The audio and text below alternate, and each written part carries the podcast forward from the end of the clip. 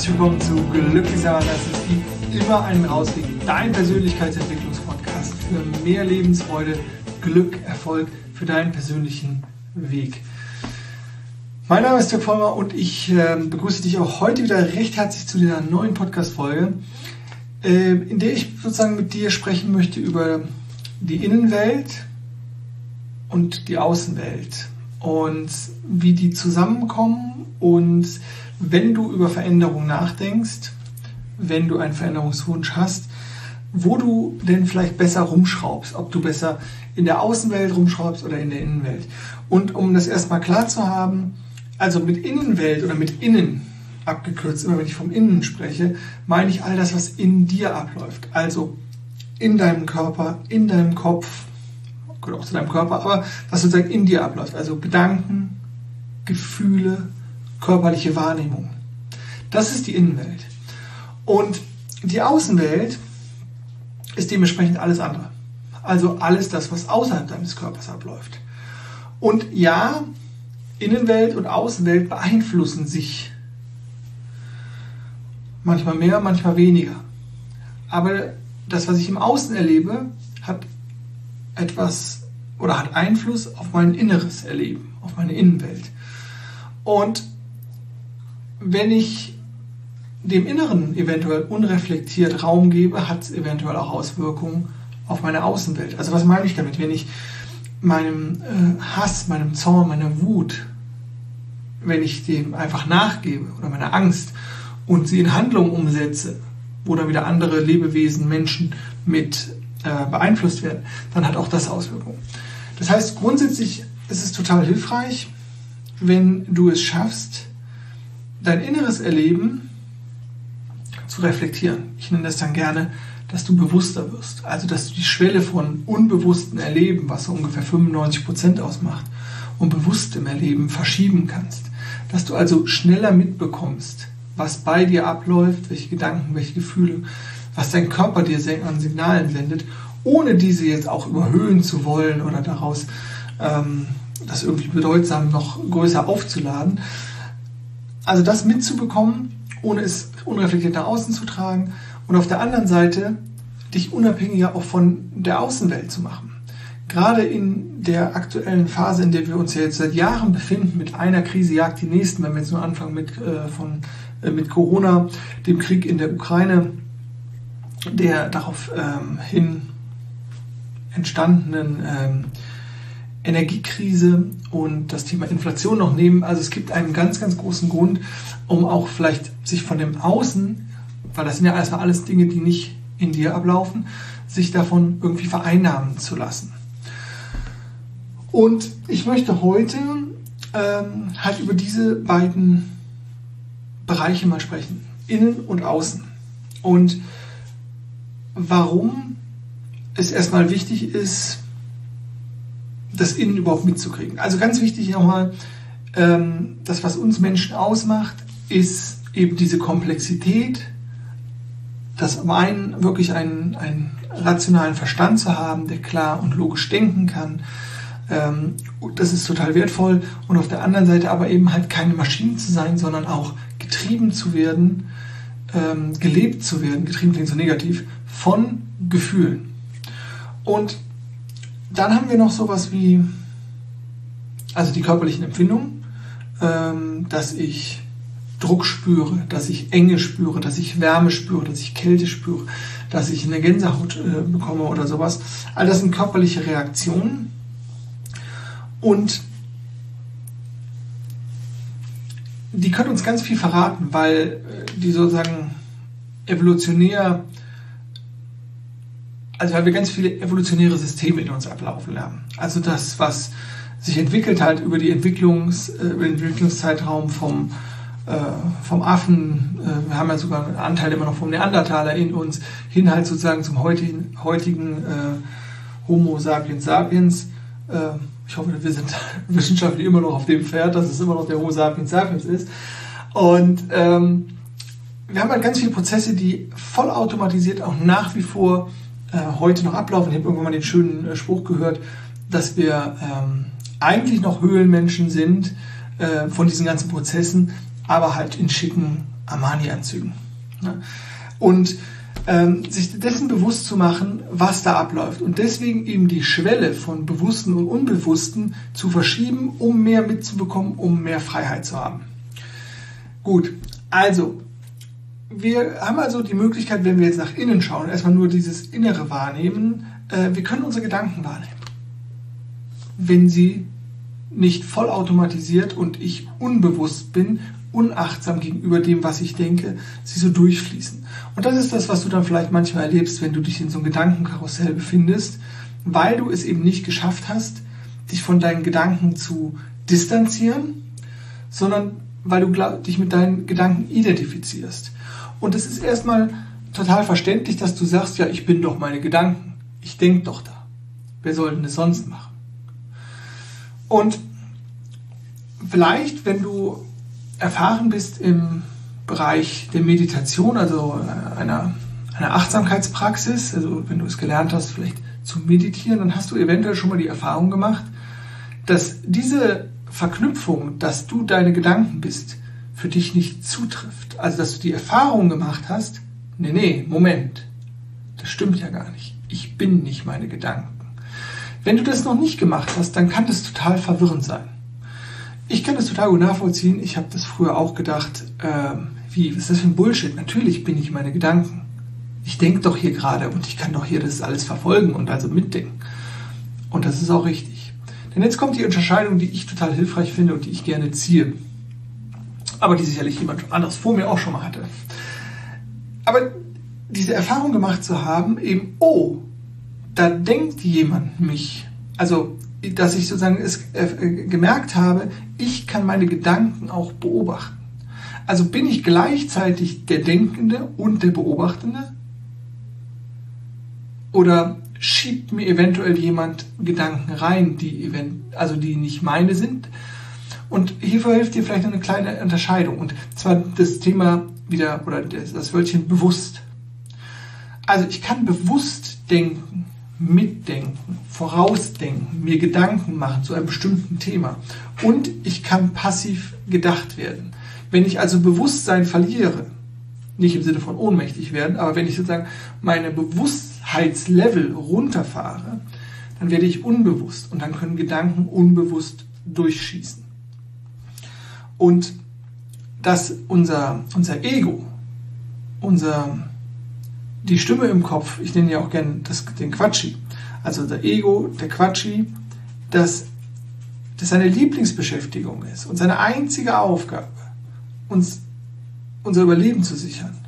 Und deswegen uns permanent volllabert. Diese 50.000 bis 80.000 Gedanken am Tag, die immer wieder neue Hirnareale aktivieren und wie wild durch unser, unseren Kopf ballern das ist das, was ich, was ich meine, wenn du passiv bist, wenn du unbewusst bist oder wenn du gedacht wirst. Und es ist irgendwie schon so ein, so ein Game Changer, wenn man das das erste Mal mitkriegt. Okay, und warum ist es jetzt vielleicht wichtig, es mitzukriegen?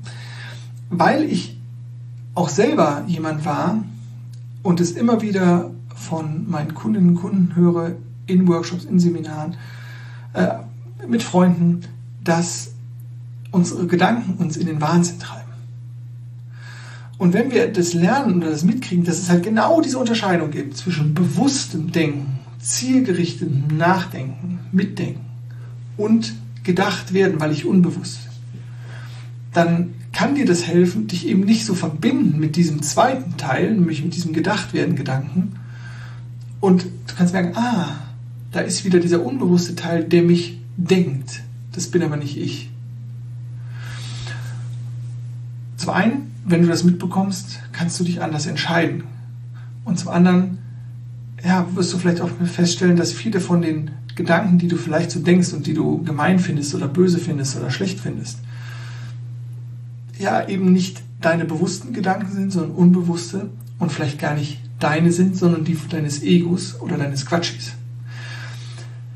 Auf das Ego will ich auf jeden Fall nochmal, ich glaube, da mache ich direkt äh, noch eine weitere Folge mal ganz gesondert eingehen, was ich damit wirklich meine, weil ich glaube, das ist für viele wirklich so ein Game Changer zu erkennen, was läuft da einfach so ab. Also, wie kann ich meinen Gedanken begegnen? Klassische Meditationsarbeit ist eine Möglichkeit. Es ist auch sowas, ähm, vielleicht mal negative Gedanken, also Glaubenssätze aufzudecken mit, mit einer Glaubensarbeit, die wir von, von Byron Katie kennen.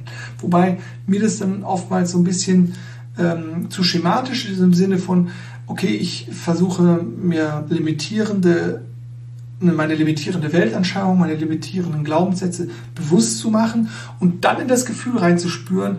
Und ich bin da nicht immer so gut drin in den Situationen, wo ich das, die Arbeit an mit, dir, mit mir oder mit so einer Übung mache, dann in diesen Gefühlsstatus zu kommen. Deswegen bietet sich sowas vielleicht auch eher an für Momente, wo du in diesem Gefühlsstatus bist, um dann mitzukriegen, okay, welcher, welche, welcher Glauben über mein Leben, über andere Personen, über was auch immer, bringt mich gerade hierhin, um dann mit diesem Gefühl auch wirklich besser arbeiten zu können. Und dann gibt es noch eine wunderbare äh, Technik, mit der ich noch gar nicht so lange arbeite, äh, die eine wunderbare Ergänzung ist zu diesem Thema Meditation, achtsamer Bewusstsein, äh, bewusster werden, ist immer das, wenn ich ähm, ein M, ja, nochmal kurz, kurzer Einschub. Äh, Unterscheidung, meine persönliche Unterscheidung, ich glaube, da gibt es in der, ähm, in der Literatur, glaube ich, oder in der Wissenschaft überhaupt keine klare die Unterscheidung zwischen Gefühlen und Emotionen. Gefühle sind für mich gegenwartsbedingt, also die aktuell hochkommen. Und Emotionen sind oftmals das, das, was aus der Vergangenheit hochkommt, also was im jetzigen Erleben getriggert wird, ausgelöst wird durch eine bestimmte Situation. Und da ist irgendeine Emotion, die tief sitzt, die irgendwo da wieder aktiviert wird. Und wenn ich also akut getriggert werde, und äh, ich habe ein wunderbares Beispiel, das ich äh, gerne, weil es einfach dann thematisch besser zum Ego passt, einfach in die nächste Podcast-Folge ähm, mit reinpacke, weil es sonst hier den, den Rahmen irgendwie so ein bisschen sprengen würde. Immer wenn ich ja getriggert werde, kann ich mich diesem Gefühl der Traurigkeit, der Angst, der ja, der Minderwertigkeit, der Einsamkeit oder was auch immer stellen. Und dann kann ich, ähm, ja, und hier gehen die Shoutouts raus an, an Sarah Longoria. Ähm, das ist äh, eine Amerikanerin, die verschiedene Techniken kombiniert hat. Und das äh, nennt sich äh, Rapid Relief Technik. Und, äh, oder so, sie nennt das, und das ähm, ist im Prinzip eine, eine Art des, des Klopfens und des bewussten Rauslassens eben genau dieser Emotionen. Also für alle, die EFT kennen oder Tapping, ähm, das ist ganz ähnlich. Es geht also ähnlich wie bei der, bei der Akupunktur darum, einen bestimmten Reiz zu setzen, an bestimmten Körperregionen oder bei der Akupressur auch einen bestimmten Reiz zu setzen. Denn erinnere dich, alles, was bei uns abläuft, ist ein Fluss von Energie.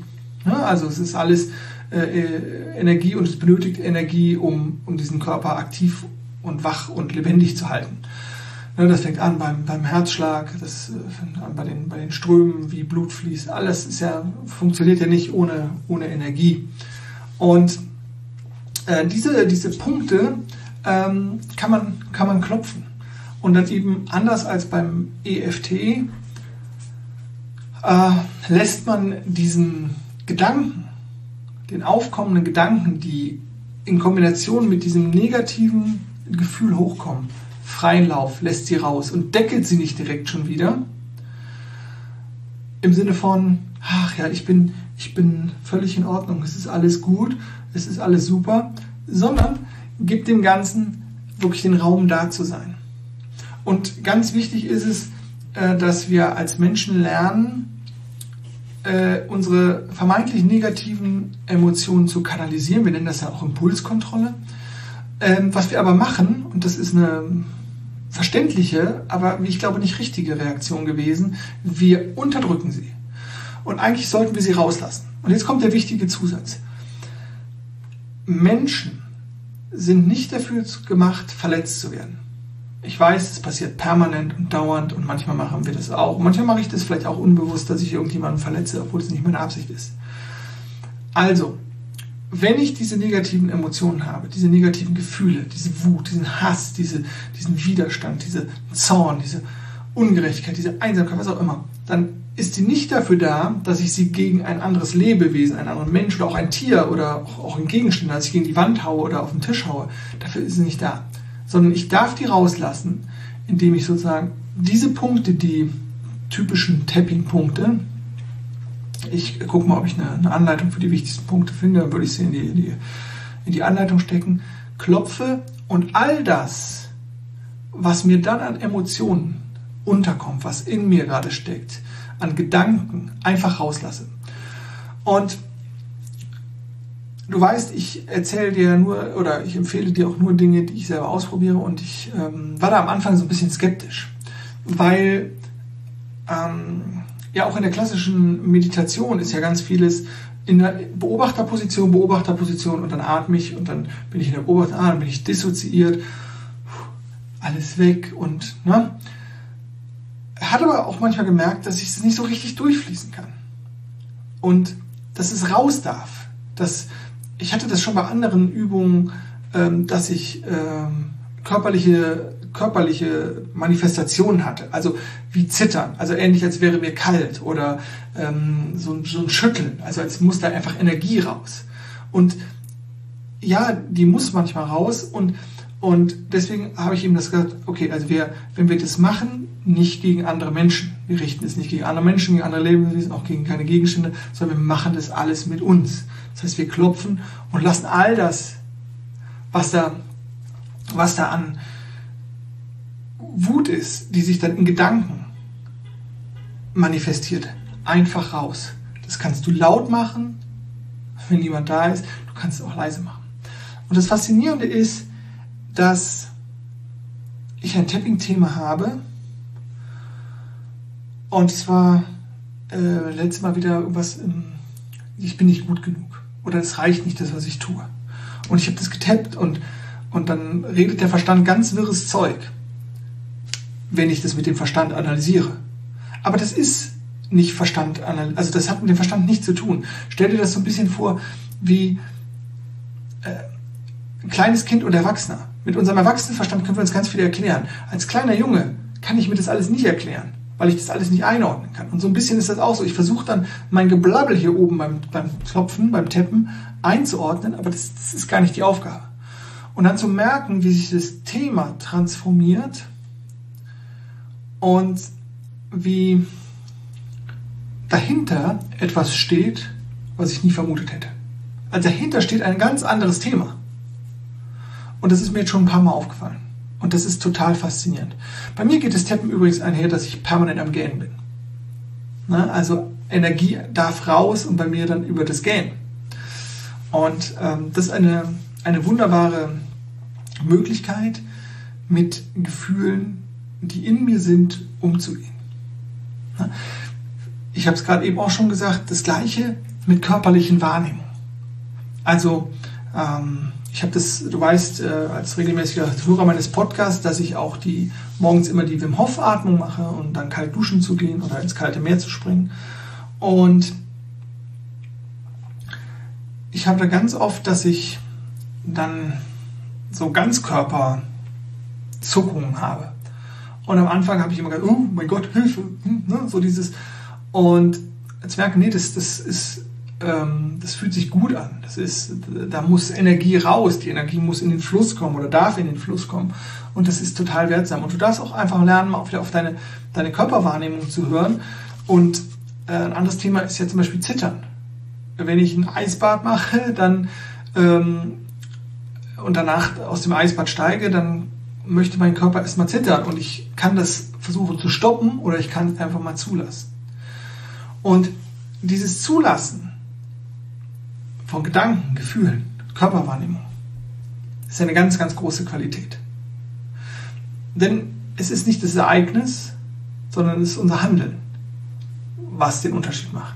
Also wie gehe ich mit meinen Gedanken um? Wie gehe ich mit meinen Gefühlen um, mit meinen Emotionen um? Wie gehe ich mit meinen Körperwahrnehmungen um? Und der erste Punkt ist immer Bewusstsein schulen. Das früher mitzubekommen.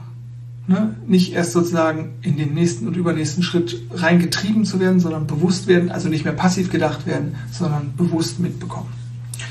Und dann gibt es ja, diesen schönen Umgang mit Emotionen. Und vielleicht nochmal als kleiner Einschub, es geht nicht darum, ähm, oder es gibt auch andere tolle Tools, wie man einfach mal mit, mit Emotionsschüben umgehen kann. Ne? Und man kann mal laut schreien, man kann zum Sport gehen. Ähm, all das ne, ist überhaupt keine Frage.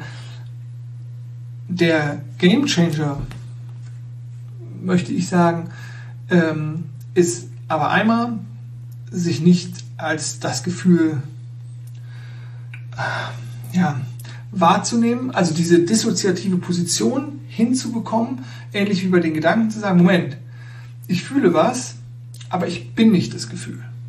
Na, das ist diese klassische oder ja aus der Achtsamkeitsrichtung kommende beobachtende Position. Und das erzeugt schon ganz viel Ruhe.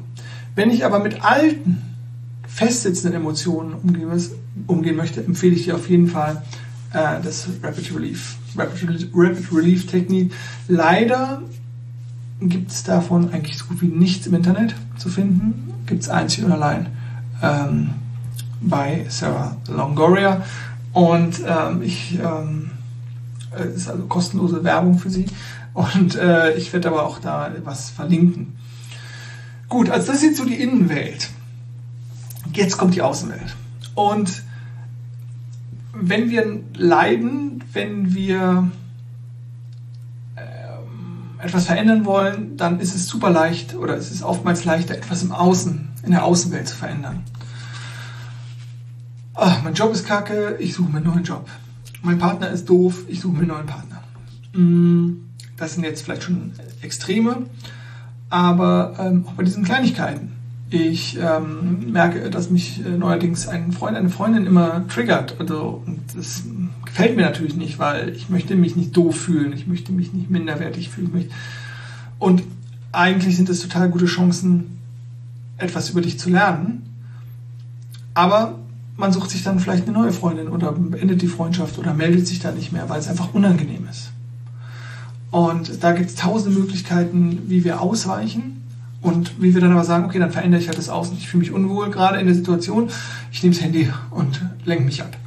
Ich fühle mich unwohl, ich nehme das Buch und lenke mich ab. Ich fühle mich unwohl, ich gehe an den Kühlschrank, esse was. Ich fühle mich unwohl, ich mache XY.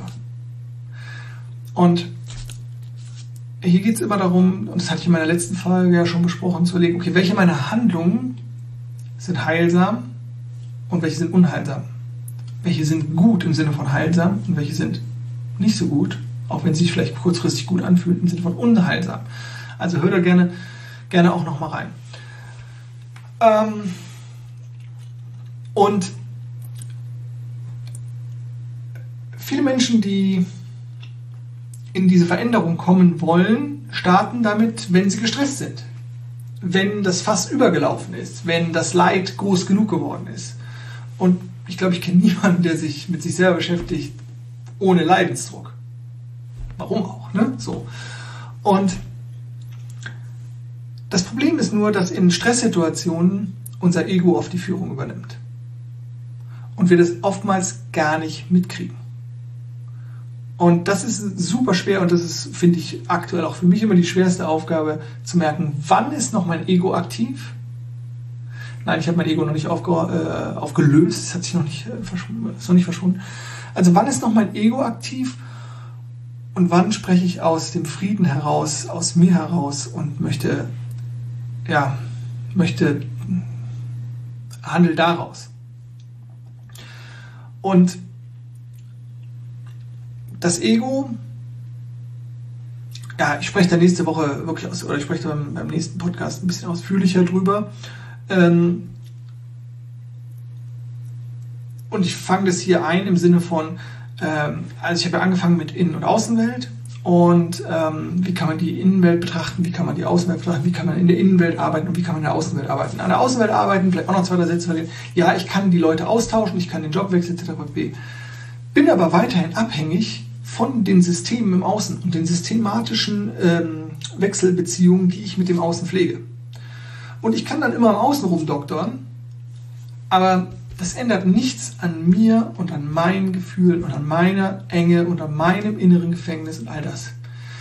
Deswegen ist es natürlich viel nachhaltiger, viel effizienter und dauerhaft wirksam an dir selber zu arbeiten, an deinem Inneren, mit deinen Gedanken, mit deinen Gefühlen, mit deinen Körperwahrnehmung und das liebevoll und wertschätzend. Ich kann das nicht oft genug sagen.